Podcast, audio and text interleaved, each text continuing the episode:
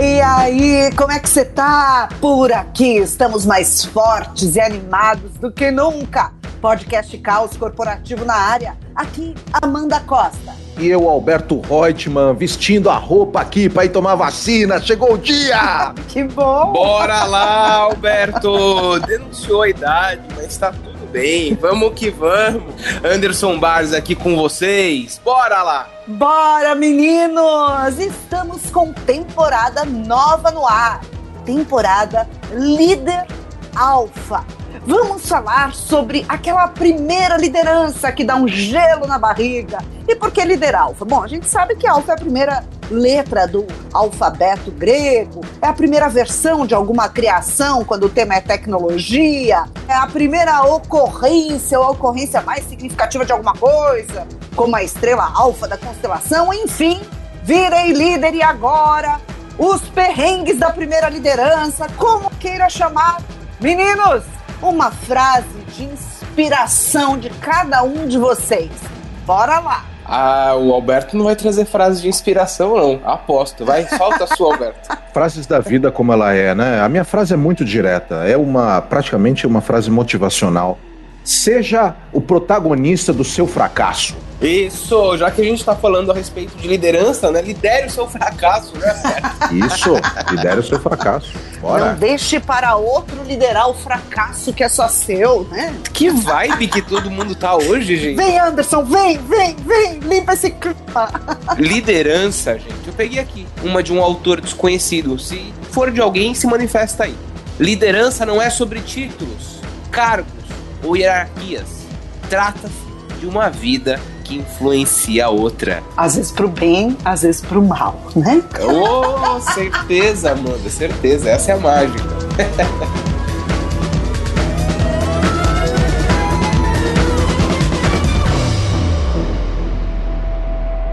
Gente, virar líder para muita gente, e aqui a gente vai falar sobre isso, pode ser um sonho, né? A pessoa sonha ser líder. E aí, a hora que chega, junto com a promoção, junto com o cargo, pode vir um balde de água gelada junto, né? É um momento crucial para todo profissional. É mais ou menos como o teu primeiro filho, é mais ou menos como o primeiro emprego da gente, né? Não é fácil. Ninguém fala muito, mas gera ansiedade, gera um medo danado, e por isso a gente está começando essa temporada inteirinha para falar sobre esse momento da carreira da gente, quando a gente vira líder. E nesse episódio especificamente, a gente vai falar a respeito da ansiedade do líder. Gente, ninguém fala, mas quando a gente assume uma posição de liderança, dá uma ansiedade danada, hein? Nossa, eu me lembro do dia em que eu sentei na cadeira de líder. E, e de fato foi sentar na cadeira mesmo, porque a, os líderes, né? Eu venho de uma organização tradicional lá no começo da minha carreira, como muito, né, muitos de vocês sabem, e o líder, ele tinha um palanquinho assim, sabe? Então, você virar líder era você sentar numa cadeira que ficava ali no alto do palanquinho. Mais altinho do que os é outros. É mais altinho, assim, do que os outros, né? Até para você conseguir ver a equipe como um todo. Eu lembro do primeiro dia que eu sentei nessa cadeira. O frio que me deu na barriga, eu olhei para aquele negócio e falei: caraca, e agora? Porque, gente, ninguém se prepara né, com antecedência. Raramente alguém se prepara com antecedência né, para essa mudança. É verdade, Andy. Eu também lembro desse dia, né? Eu lembro que eu comprei roupas novas, né, para ir trabalhar. E eu lembro também que eu comprei uma quantidade enorme de livros, né? E fiquei tentando ler. É, é, é muito interessante porque conforme você vai lendo o livro, você vai achando que você vai fazer algum download no teu cérebro, né? E você vai virar líder. É, é, é muita ansiedade, né? E acho que uma das questões mais duras nesse momento é ser descoberto como alguém que não tem a menor condição de fazer gestão de pessoas naquele primeiro dia, né? Você chega com um emaranhado de exemplos na cabeça de chefes que você já teve e você tenta aplicar na prática alguma coisa que seja factível para não passar vergonha. Mas o fato é que te faltam boas referências. Não porque você não leu o livro, não porque você investiu nesse momento, mas jogo é jogo, treino é treino. É completamente diferente, né?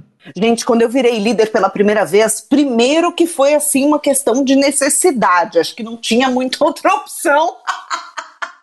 e eu fui lançada para essa cadeira de líder. E eu cheguei para minha gestora na época e falei assim: E agora, que, como assim? O que, que muda na prática mesmo, além do nome da função e tal? Posso conversar com as pessoas do mesmo jeito que eu conversava antes? Eu tenho que me vestir de um jeito diferente? Eu posso continuar participando da Rádio Corredor, que na época existia? Eu tinha dúvidas tão simples, tão simples, assim, existenciais. E aí a minha gestora não me respondeu nada, ela só me enfiou um livro e falou assim: toma, lê aqui. Eu falei: tá bom, não li o livro até hoje.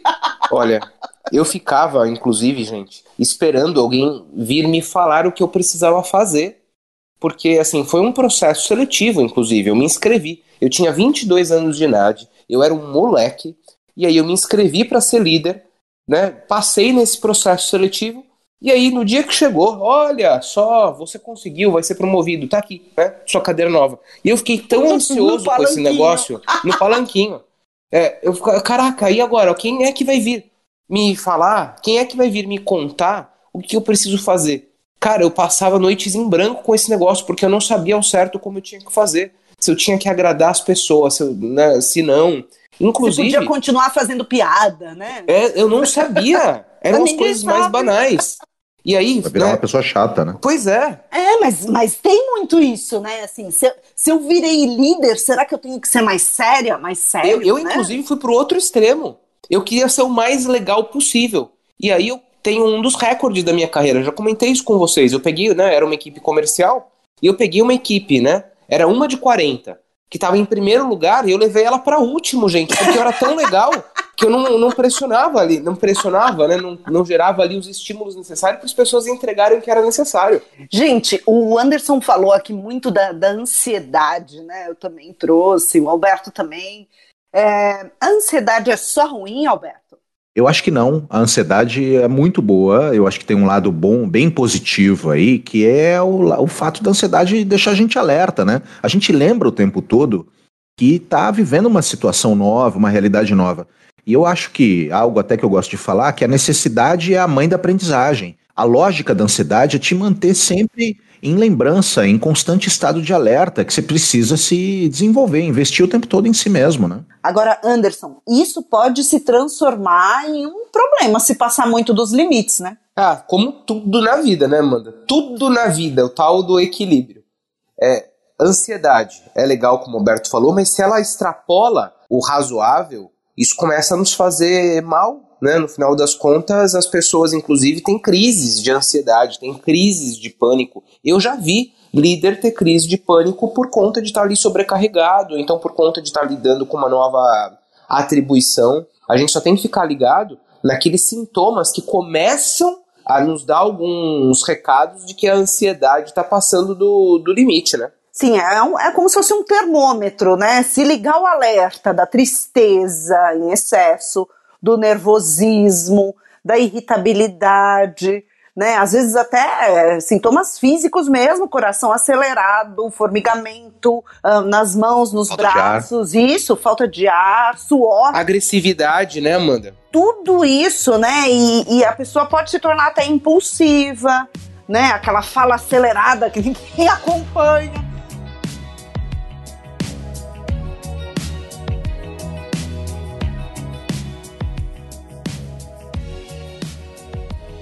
Agora, Anderson, é, parece que você tem uma história aí de um colega que foi caminhar e não voltou. Que papo é esse?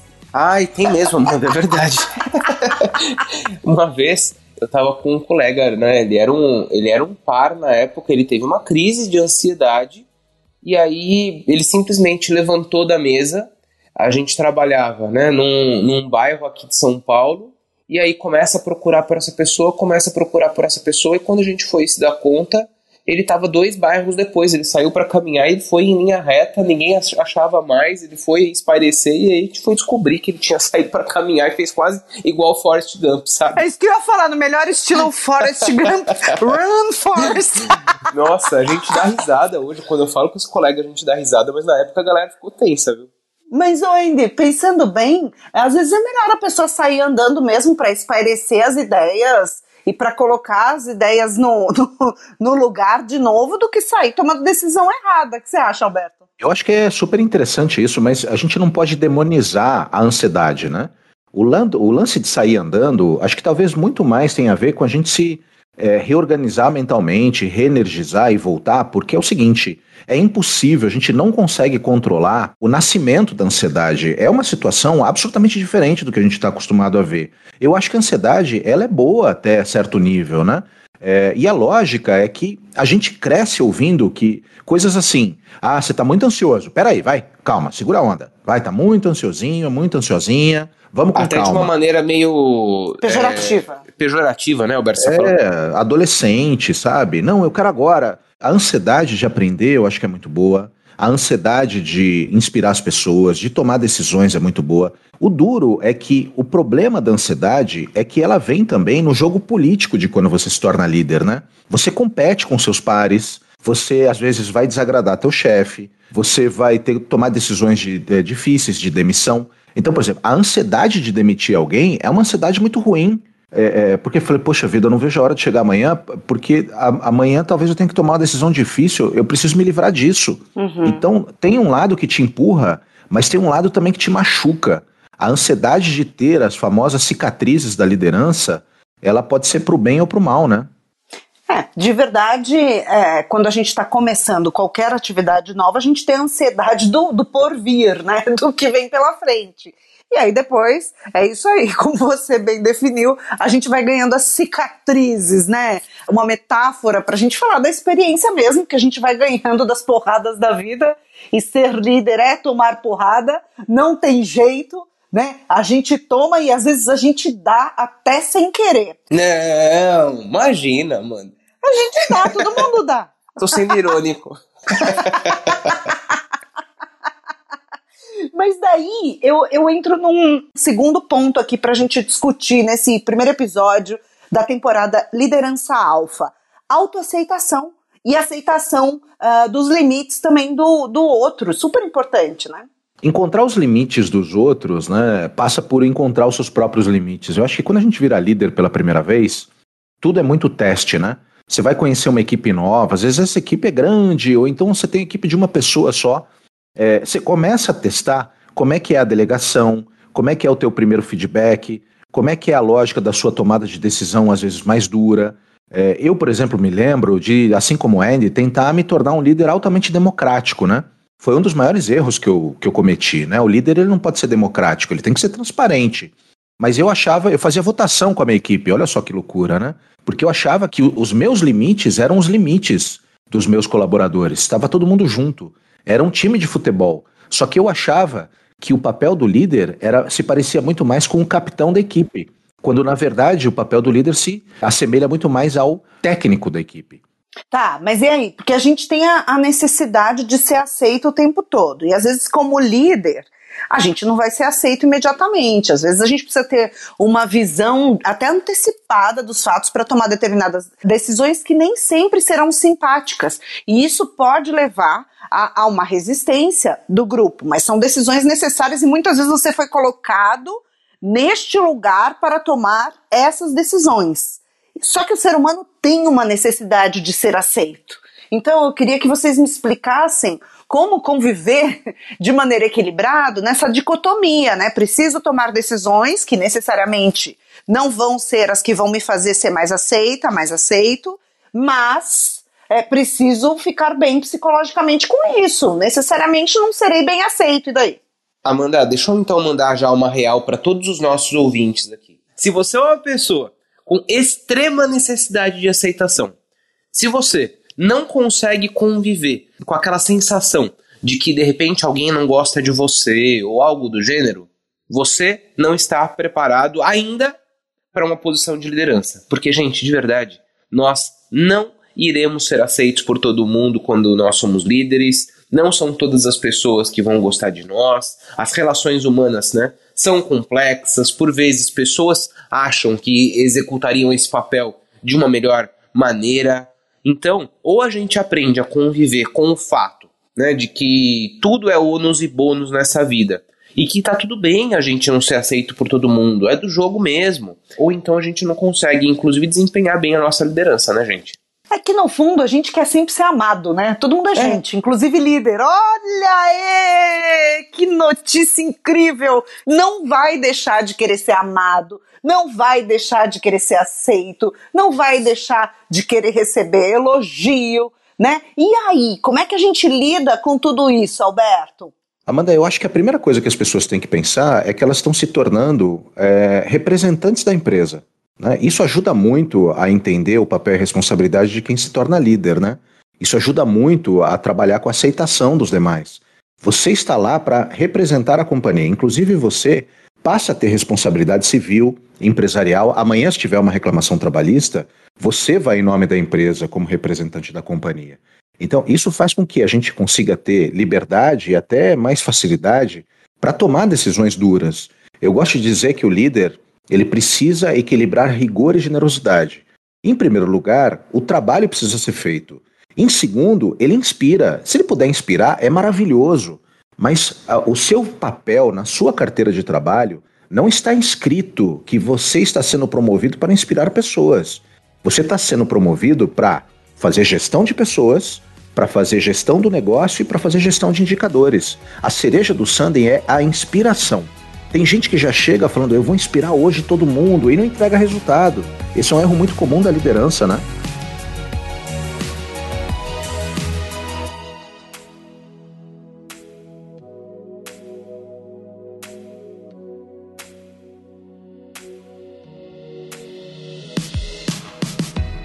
Agora, eu queria trazer aqui para vocês dois um indício de quando nós estamos tendo problema de aceitação conosco mesmo, porque no final das contas é isso, né? Essas crises de aceitação que a gente vive quando né, estamos em uma posição de liderança, elas não são com as outras pessoas, elas são conosco.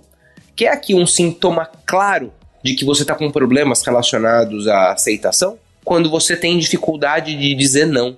Se você tem dificuldade de dizer não com medo de desagradar os demais, você está diante de uma crise de aceitação.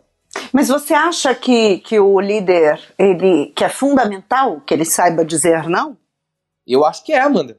Eu acho que é, porque o líder que só, só diz sim para tudo, ele não vai, não vai priorizar as coisas da maneira adequada. E pode ser tanto para coisa complexa como para coisa simples. Né? Tem líder que está sempre com a agenda completamente aberta para o time. Isso é fundamental? É fundamental. Mas existem momentos que ele precisa priorizar alguma coisa que ele esteja fazendo. E se o líder né, aceita a interrupção a todo momento, por exemplo, ele vai deixar de fazer coisas importantes. Então isso vale para as grandes coisas e para as pequenas coisas. Dizer não é fundamental para a gente trabalhar dentro ali da prioridade das nossas entregas, por exemplo, tá? Agora existem formas de dizer não também, né, Alberto? É, geralmente quando a mensagem é dolorida, né, a gente critica a forma, né? O líder ele precisa ter uma grande capacidade de falar não das formas mais sutis, das formas mais elegantes, né? Ele não pode se tornar um líder tosco, né? Tem muita gente que acaba se transformando um líder intransigente ou uma líder intransigente porque passa a ignorar a forma como falar com as pessoas, né? Esse é um desafio que vem com o tempo também, viu, gente? Não dá para chegar já sendo um líder absolutamente inspirador. Você vai quebrar cabeça, você vai cometer erros, vai, ter, vai chegar um momento que a tua ansiedade ou a tua, o teu medo de não ser aceito vai te paralisar. Tudo isso faz parte de aprendizado, né? Aliás, tem até uma frase, né, Alberto? Apenas um tolo aprende com seus próprios erros. O homem sábio, a mulher sábia, aprende com os erros dos outros. Observar também os líderes que você já teve na vida, né? Frase de Otto von Bismarck. É, e tem uma coisa importante aí, gente, que é o seguinte, que é outro exemplo de que a sua necessidade de aceitação está te atrapalhando, quando você muda muito de opinião. E eu não estou falando que mudar de opinião seja ruim, é, na verdade é extremamente positivo. Mas tem gente que vai mudando de opinião à medida que vai tendo interações com pessoas. Já viram gente assim? O famoso Maria vai com as outras? É, assim, por exemplo, né, Amanda? É, eu tô aqui discutindo um tema. Aí o, o Alberto me traz uma visão. Ai, não, então tá bom, Alberto, então vamos fazer assim. Aí você, Amanda, a gente tá na mesma reunião. Aí você traz um ponto Ah, realmente, Amanda, é, você trouxe aqui um ponto interessante. Então vamos fazer da sua forma. Você já viram um líder que não se, que não se posiciona? E na verdade, né, isso é porque ele não quer criar nenhum tipo de ambiente ali de conflito. Só que o conflito é extremamente saudável, né, para uma relação de uma liderança que entrega aquilo que precisa. Né? E quer ver outra, outro problema de aceitação muito comum também que acontece? Quando você vira líder das pessoas que você era par um dia antes. Já aconteceu isso com vocês? Você tinha seus colegas, saía para almoçar com eles, né? Até, às vezes até fofocava, e de repente você vira chefe. E aí você começa a adotar até algumas estratégias erradas de falar: agora eu não posso almoçar mais com esses caras, não posso mais bater papo, contar piada. Olha só que situação crítica, né? A dúvida de quem vira líder. É, essa sua fala contém uma resposta importante, hein, Alberto? É, que foi, inclusive, um dos questionamentos que eu fiz para a minha gestora na época que eu virei líder. Então, você acha que a gente, quando vira líder, para liderar uma equipe de ex-colegas, a gente deve manter os mesmos comportamentos de antes? Eu acho que tem uma regrinha que eu, que eu aprendi na marra, viu, Amanda? é uma regrinha de três coisas, né? Primeiro, você tem que pensar aquilo que você fala, aquilo que você não fala mais e aquilo que você ventila. Isso é super importante porque o líder que era colega e agora virou chefe deles, né? Ele tem que ter agora uma noção de que ele não pode falar tudo que ele pensa, nem tudo que ele ouve do chefe dele. O grande segredo é passar a ter um filtro na relação. Antes não tinha filtro, agora tem um filtro. Mas o, o filtro é que nem macarrão, né? cai a água e fica lá o macarrão. A gente precisa nivelar bem aquilo que passa e aquilo que fica retido, né? É, porque no final das contas, tudo comunica, né, gente? E as posições de liderança têm um papel fundamental, que é fazer a cultura de uma empresa ser vivida pelas pessoas. Não estou dizendo que a gente precisa virar robô pensando em absolutamente tudo que a gente fala. Mas, eventualmente, um comentário ou outro, é, ele vai ter que ser tolhido, sim. E isso faz parte da vida, porque a gente, como líder, comunica. Né? Tudo que a gente faz ou deixa de fazer reforça ou deteriora a cultura da nossa, da nossa empresa. E no final das contas, gente, as equipes são reflexo dos líderes que tem. Né? Então, isso, essa chavinha tem que mudar né, dentro da cabeça. Aliás, né, a gente gosta sempre de, de recomendar livros. Eu adoro Gabriel Ginebra, né? Gestão de Incompetentes, que aliás é do Alberto e está comigo emprestado. Não sei se eu vou devolver esse, viu, Alberto? Olha, Bom, se fosse meu, você já teria devolvido. já, porque você é bravo.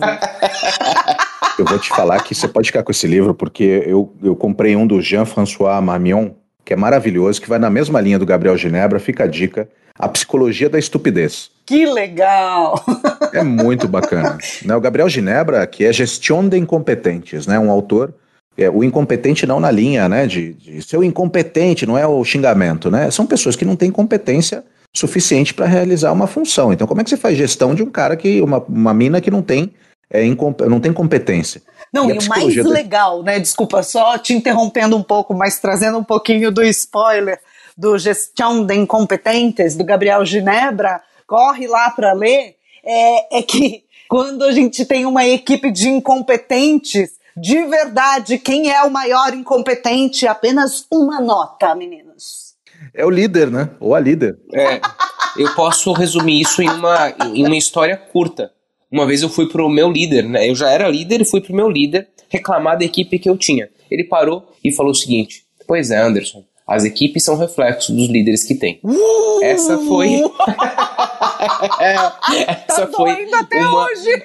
das maiores lições, um dos maiores feedbacks que eu já levei na vida. Esse dia mudou minha vida, gente. E esse outro livro, Alberto, que você trouxe? O, a Psicologia da Estupidez é muito interessante porque ele é um estudo, um, aliás, um dos primeiros estudos né, que a gente está tendo contato a respeito de graus de estupidez da humanidade, né? Então, dentro do ambiente corporativo, você tem pessoas que absolutamente adotam posturas de ignorância, estupidez, idiotice, é, e ele traz comportamentos observáveis de pessoas que é, talvez não tenham cura, né? São pessoas que você fala assim: não adianta trabalhar com essa pessoa porque eu não vou conseguir desenvolvê-la, não vou conseguir motivá-la. Ela traz alguns dogmas que não vão, não, não dá né, para serem recuperados. Então é interessante, para nós, principalmente que acreditamos no desenvolvimento das pessoas, né, ler sobre algumas pessoas que são caso perdido. Né? Ai, que estranho. Quer dizer, a gente coloca um rótulo lá na pessoa, ok? Esse daqui não dá, ok? É. Sai. Acho ruim isso. Que é. horrível isso, não? não? Mas pelo menos serve para a gente entender a opinião dos outros, né? É interessante. É Agora, posso propor um jogo aí para vocês? Manda. Se você pudesse voltar no tempo Naquele dia lá que você acabou de virar líder, qual seria a grande dica que você daria para você? Né? Já somos hoje pessoas que achamos que somos bem mais experientes, né? Mas se ele pudesse voltar no tempo e dar uma, uma única dica, uma frase para você lá no passado, né? O que, que você diria? Eu diria, Amanda, agora você vai ser líder. Faz o seguinte: fala menos e ouve mais. Boa dica. E você, Andy? Eu diria, caro Anderson, seja você mesmo. Porque no final das contas a gente tenta meio que interpretar um papel, sabe? Sendo que o que nos colocou naquela posição é a essência do que a gente é. Se a gente né, continuar sendo a gente, a gente vai se sair bem. É o que eu diria para mim. E você, Alberto? Não foge não, rapaz. Acho que eu diria seja mais leve, né? A liderança é uma obra inacabada, você vai estar sempre aprendendo coisas novas. E a hora que eu estivesse sendo arremessado de novo pro, pro futuro, eu, eu gritaria assim, meio que entrando na máquina, compre bitcoins, compre bitcoins! E iria, voltaria. e você sabe, você sabe, cara, que toda vez que eu ouço brasileiro fica milionário, né, com, com, uhum. Bitcoin, com bitcoins, eu, eu, eu, me arrependo de todas as vezes que eu pensei em comprar e não comprei. Agora a galera tá ficando rica com outras moedas, né? É. Só uma compra, parte pô. Qual, qual, que é pra gente comprar? Fala aí. ah, não lembro, eu vi, vi, hoje de manhã, mas eu não decorei o nome dela. Né? Tem umas moedas de meme agora. Agora virou uma loucura. A economia mudou. O Raja Cisódia deve estar tá pulando de dois metros de altura. Ah, já, é, já vem livro novo por aí.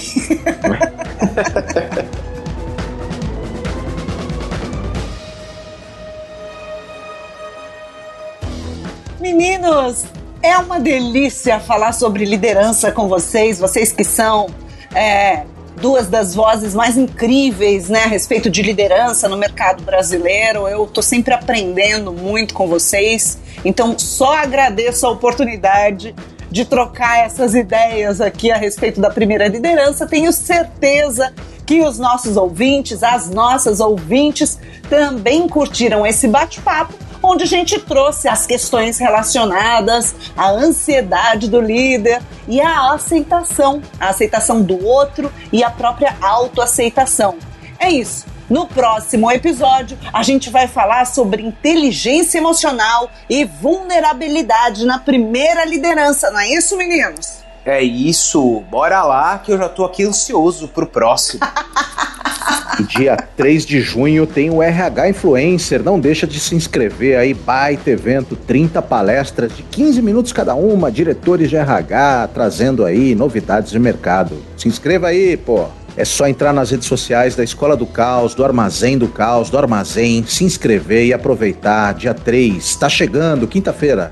Tudo de graça! Vem que vem, gente! Bora crescer, bora se desenvolver! Porque essa história da primeira liderança, ah, isso é meio que nem meu primeiro sutiã, né? Passa rápido, daqui a pouco tá todo mundo aí já escolado, mas que essa primeira liderança seja muito significativa para a gente se tornar um líder que vai fazer a diferença no mundo corporativo e na vida das pessoas. E Amanda, eu quero sugerir a música. Como esse dia sempre é muito marcante nas nossas né, vidas, eu queria sugerir Beautiful Day, do YouTube. Boa! Adorei. Excelente dica, Andy. É isso aí. A liderança é uma dádiva, é um presente. Aproveite, seja feliz, faça os outros felizes também, mas equilibra rigor e generosidade.